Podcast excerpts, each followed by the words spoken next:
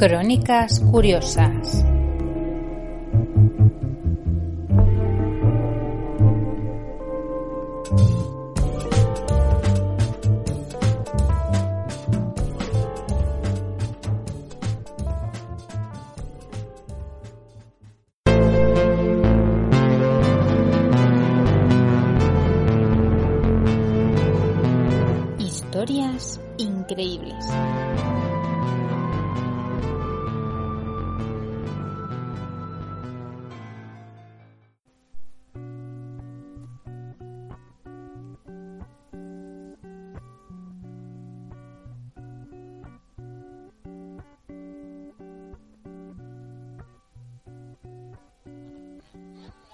Prisciliano o Santiago.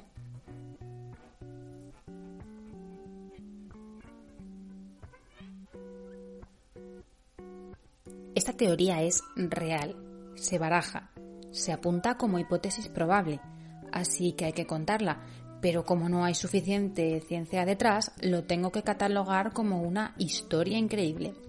Todo esto no está reñido con la fe, que no necesita de pruebas, teorías ni hipótesis. Así que cada uno crea lo que quiera y allá vamos. Sabemos que en el año 813 un ermitaño llamado Pelagio informa al obispo de Iria Flavia en La Coruña, Teodomiro, del avistamiento de unas extrañas luces sobre el bosque de Libredón. Buscando el motivo de esas luces, se halló un sepulcro que se atribuyó de inmediato al apóstol Santiago, algo que hace oficial el Papa León III. El resto es historia.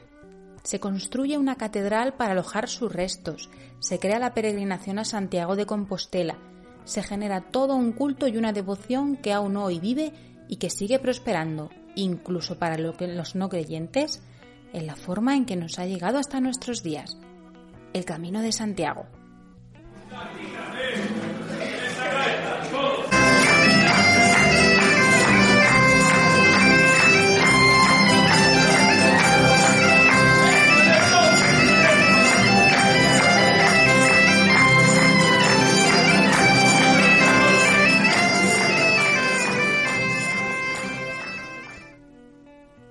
Pero, ¿cómo se supo que aquel sepulcro era el del apóstol Santiago? Bueno, pues porque tenían interés en que Santiago fuera, porque como pruebas no había, además en aquella época los análisis de ADN, el carbono 14 y el CSI, pues como que no. Parece ser que la creencia la intentaron fundamentar en la leyenda, y digo leyenda porque no es un hecho probado, de que el apóstol Santiago estuvo predicando en España, que volvió a Jerusalén, donde fue muerto por martirio ante Herodes Agripa, y luego sus discípulos Atanasio y Teodoro llevaron ante Herodes su cuerpo por el mar Mediterráneo y del Océano Atlántico en una barcaza de piedra, de piedra, sí, en el mar de piedra. Vamos, que como no fuera Pómez, no flotaría. Y lo llevaron hasta las costas gallegas, donde gobernaba la malvada reina Lupa, que habría que investigar quién es, porque es que parece bastante interesante, a la que cristianizaron, para finalmente enterrarlo allí donde el bueno de Teodomiro lo encontró en el siglo IX. Además, mientras estuvo en Hispania, la Virgen, que aún estaba teóricamente viva, se le apareció a Santiago en Zaragoza y de ahí viene la Pilarica. Pero bueno, esto es otra historia. El caso es que, y cito lo que pone en Wikipedia, la falta de un análisis directo de dichos restos permite suponer que pueden ser los restos del obispo prisciliano, o de otra persona importante del periodo romano. Pero, ¿quién era Prisciliano? Pues fue un obispo gallego que defendió la vigencia y la vivencia de la pobreza y austeridad de la Iglesia y el ejercicio sacerdotal de las mujeres. Dos cosas que, como sabemos, la Iglesia no lleva muy bien, además de rechazar el dogma de la Santísima Trinidad. En Galicia tuvo bastantes seguidores, llegando incluso a fundarse el priscilianismo como una creencia popular con bastantes adeptos. Parte del éxito en la Galia se explica por su plena aceptación al papel de la mujer en la religión, ya que en las creencias galaicas la mujer tenía un papel central. Evidentemente murió acusado de hereje y decapitado en el año 385 en Treveris, Alemania, en un juicio promovido por la propia Iglesia. El caso es que sus discípulos, los que quedaban vivos, porque en su ejecución degollaron a unos cuantos ya de paso, lo trasladaron a suelo gallego una vez ajusticiado y lo enterraron en la tumba en cuestión. El motivo por el que se cree que esos huesos pertenecen a Prisciliano y no a Santiago es porque el cristianismo tuvo arraigo en Galicia por vía del priscilianismo, es decir, la mayoría eran cristianos priscilianos. Las creencias cristianas sustituyeron a las paganas gracias a su labor, así que por tierras gallegas era muy venerado. Debido a ello, cuando fue ejecutado, sus restos regresaron a esa tierra para que sus discípulos le rindieran culto, y así lo hicieron, en peregrinación, siendo anterior el camino de Prisciliano al camino de Santiago.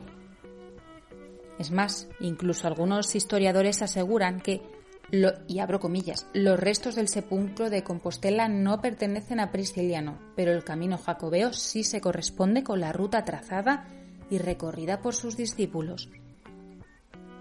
La cronología corroboraría este extremo, puesto que Prisciliano fue ejecutado unos 400 años antes del supuesto descubrimiento de los restos de Santiago.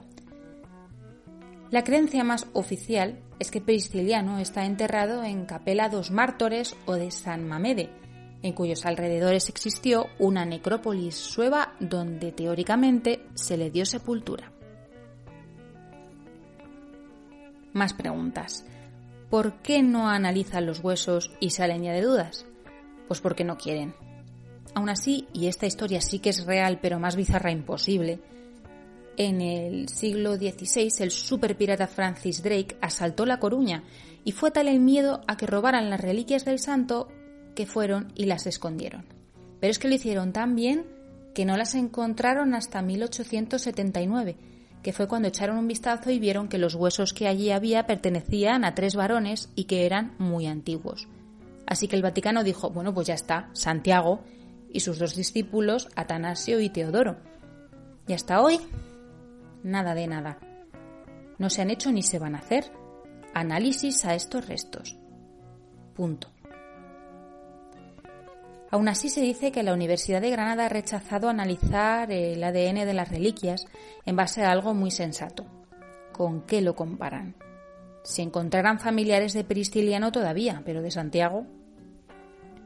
Citando a Claudio Sánchez Albornoz, Pese a todos los esfuerzos de la erudición de ayer y de hoy, no es posible, sin embargo, alegar en favor de la presencia de Santiago en España y de su traslado a ella una sola noticia remota, clara y autorizada. Un silencio de más de seis siglos rodea la conjetural e inverosímil llegada del apóstol a Occidente, y de uno a ocho siglos la no menos conjetural e inverosímil traslatió. Solo en el siglo VI surgió entre la cristiandad occidental la leyenda de la predicación de Santiago en España, pero ella no llegó a la península hasta fines del siglo VII. La realidad es que el supuesto hallazgo de los restos de Santiago no se sustenta aparentemente en ningún hecho fiable. Los escritos que hablan de ellos se separan en más de mil años del supuesto traslado de los restos del apóstol a la península. En cambio, a Prisciliano lo tenemos ubicado y bien situado. Si nos ponemos en el contexto de la época, podemos comprender la necesidad del rey del momento, Alfonso II, de un héroe que solucionara todos sus problemas. Y Santiago era perfecto para agrupar a los cristianos, servir de ariete contra el Islam y unirle con Europa. Y, por supuesto, generar ingresos. Que vayas ingresaron ingresos. El mito de Santiago y más tarde Santiago Matamoros, eso sí que es falsísimo, fue un negocio que a la Iglesia le salió redondo. También hay que decir que las pruebas que sitúan a Prisciliano en la tumba de Santiago son bastante teóricas, es decir, no hay ninguna evidencia ni ninguna fuente directa que nos diga que dichos restos son los suyos. Lo que tenemos debajo de la Catedral de Santiago, lo que se encontró cuando se halló la supuesta reliquia, es una necrópolis romana, por lo que atribuir estos u otros huesos a este o aquel es aventurarse demasiado Probablemente sean los restos de un romano anónimo que se pudo permitir el enterramiento. ¿Importa mucho? En mi opinión no. La fe es la fe. No necesita carbono 14 ni pruebas de ADN. Pero conocer la figura de alguien como Prisciliano, completamente aplastada por el mito de Santiago y que tanta importancia cobró en su época, es bastante necesario. Sean de quien sean los huesos, Prisciliano merece su sitio. Y ya para terminar y sembrar más duda, una anécdota curiosa. Parece ser, y son varias las fuentes que lo narran, que cierta marquesa de un pazo gallego cuenta como el marqués se encontró un día llorando a un joven del pueblo. El chico estaba desconsolado, porque el obispo le había mandado destruir una lápida donde estaba escrito Aquí yacen los restos de Prisciliano.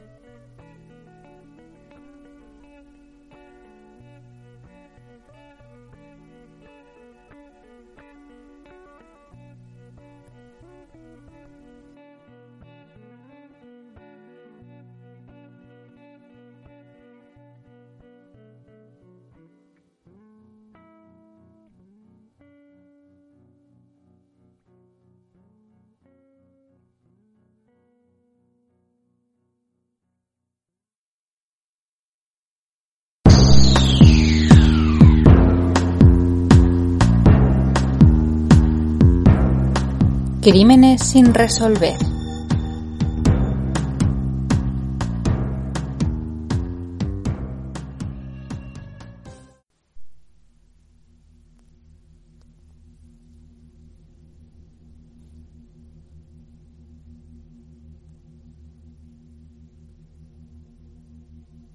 La madrugada del pánico.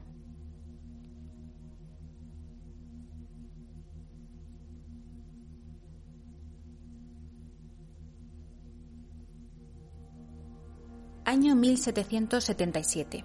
El rey Carlos III intenta emprender una serie de reformas ilustradas para controlar las costumbres de las cofradías, para que no fuera un despiporre, porque no solo iba de religión. Se pretendía frenar la delincuencia, el crimen y los usos poco ilustrados de las hermandades. Así pues, una vez caída la noche, las cofradías no podían encontrarse por las calles. Se evitarían así desórdenes públicos actividades poco legales amparadas por la oscuridad de la noche ante tanta gente en la calle. Antes de ponerse el sol, las cofradías tenían que estar recogidas y finalizadas, lo decía el rey. Punto. ¿Qué hicieron en Sevilla? Pues lo que le salió del forro. Si el rey dice que antes de ponerse el sol, bueno, pues en Sevilla dicen que el amanecer es a las 2 de la mañana y así tenemos la madrugada o madrugada que aún hoy se sigue celebrando y que supone una noche en vela, procesión tras procesión, la noche del jueves santo al viernes santo. Y punto. Pero para una vez que un rey tiene razón, pues hay que dársela, porque un par de siglos y pico después tuvo lugar un suceso aún hoy inexplicable, que llega por título La madrugada del pánico.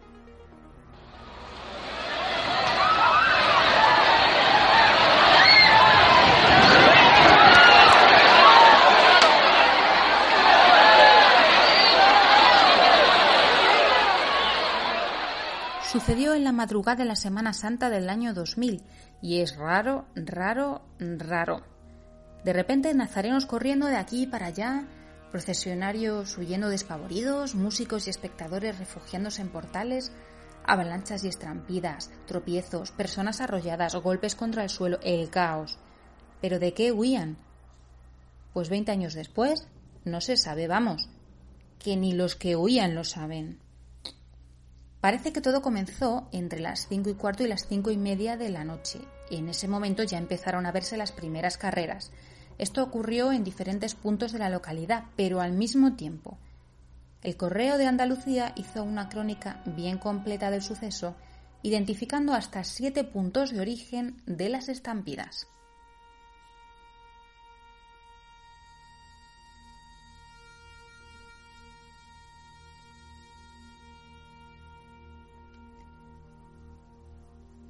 Ya hacia las seis de la madrugada terminaron estos episodios breves pero intensos. Los cortejos de las procesiones se pudieron recomponer, pero los espectadores tenían tanto miedo que la mayoría regresó a sus casas con el susto en el cuerpo. La madrugada se había roto. Balance final. Cuatro personas ingresadas, 200 heridos, contusiones por doquier y crisis de ansiedad para parar un tren. Milagro fue que no hubiera nadie fallecido, sobre todo teniendo en cuenta las masas que mueve la Semana Santa sevillana. Pero ¿qué pasó? ¿De qué huía todo el mundo? Pues no se sabe, ni siquiera los que lo tendrían que saber. Las autoridades se contradecían las unas a las otras de la manera más bizarra, a saber. La primera explicación la dio el delegado de Seguridad Ciudadana, que apuntó al reventón de una tubería de agua. La delegación del gobierno dijo que no, que todo se debió al altercado provocado por un hombre borracho que sacó un cuchillo para atemorizar a la gente porque el pobre no estaba muy en sus cabales. La Policía Nacional corroboró este hecho afirmando que efectivamente hubo un detenido por un hecho similar.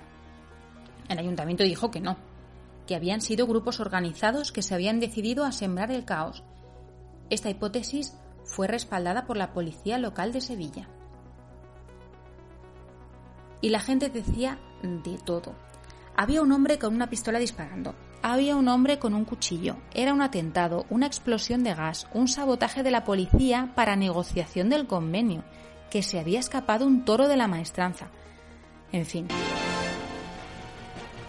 Cuatro días después de los incidentes que sembraron el pánico en la madrugada sevillana, no hay todavía una explicación convincente para poder entender lo que sucedió.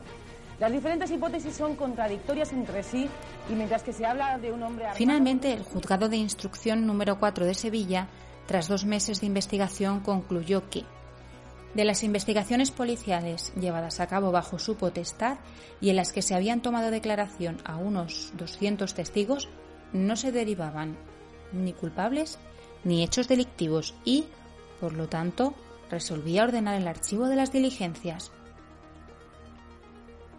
Lo cierto es que a mucha gente se interrogó y preguntó el motivo por el cual corría, pero la respuesta fue unánime. Vi que la masa venía corriendo hacia mí y yo empecé a correr pánico e histeria colectiva en plan rebaño, instinto de supervivencia. ¿Pero qué lo motivó? La policía parece que da por hecho, aunque no lo puede demostrar, que estos sucesos fueron provocados por diferentes grupos de personas organizadas con la intención de sembrar el pánico. Parece ser que inspiradas en la película Nadie conoce a nadie, una especie de juego de rol ambientado en la Semana Santa sevillana. Una persona testificó haber oído planear todo esto en la Facultad de Matemáticas unas semanas antes. Incluso en la propia facultad parece ser que circulaban mensajes SMS que decían que en la madrugada iba a pasar algo. Parece ser que fue un acto vandálico coordinado y organizado. Por supuesto, nada confirmado, todo hipótesis. Los informes de las cofradías, sin embargo, arrojan datos suficientes para hacer ver que aquella noche hubo situaciones anómalas unas incívicas, otras misteriosas y algunas directamente fruto de la histeria colectiva. La Hermandad del Gran Poder apuntó a que un grupo de personas intentó invadir un grupo de sillas que tenían colocadas para ser ocupadas, previo pago, pero la policía consiguió sofocar el conato de altercado. Eran las 12 y 45 de la noche. Más tarde, esa misma hermandad tuvo que ser auxiliada por la policía al pretender un grupo de jóvenes en moto atravesar en moto la procesión en sentido contrario. La policía evitó males mayores. Fue ya casi a las cinco y media cuando los nazarenos del Gran Poder vieron una avalancha de personas dirigirse gritando hacia ellos. Unos voceaban que había un hombre con un cuchillo, otros que había disparos y otros que se había escapado un toro. Justo al llegar a la cabeza de la procesión, la mayor parte de personas que componían ese grupo se da la vuelta y comienza a correr en sentido contrario. Bueno, todo rarísimo. Otra cofradía, la del Jesús del Gran Poder, en cambio, relata otros hechos casi a la misma hora, pero en diferente lugar. Esta cofradía lo que percibió fue un ruido extraño. Todos repetían lo mismo. Tengo el ruido metido en la cabeza. Decían que era un ruido metálico, como arrastrar de contenedores. Uno de los nazarenos, que posteriormente desapareció y que los cofrades creen que se trata de un infiltrado, comunicó al resto que en la calle Duque hay tiros. Momentos después, llegó la primera avalancha de gente.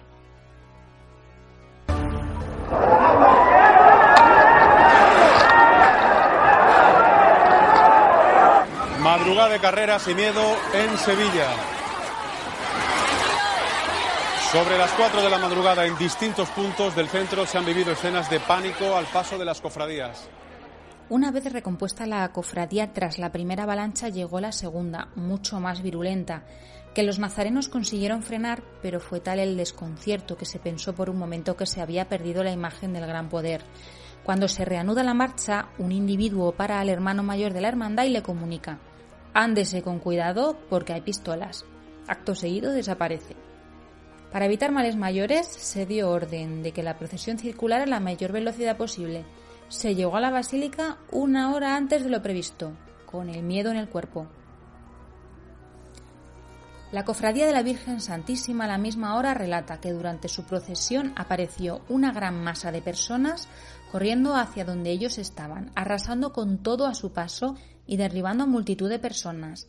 La gente gritaba que había disparos.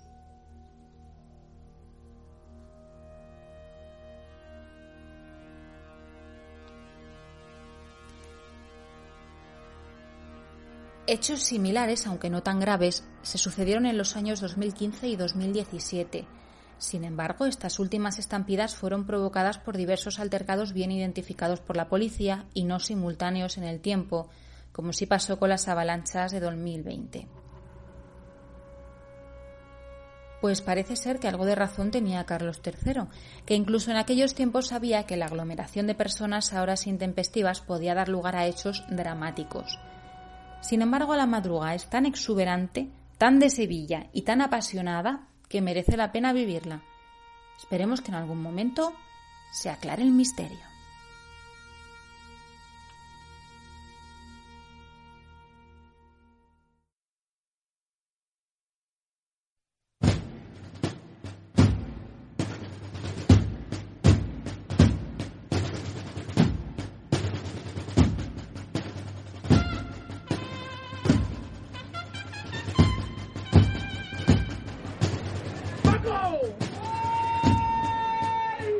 Sevilla trianeando por todas las madres del mundo, mi hermano.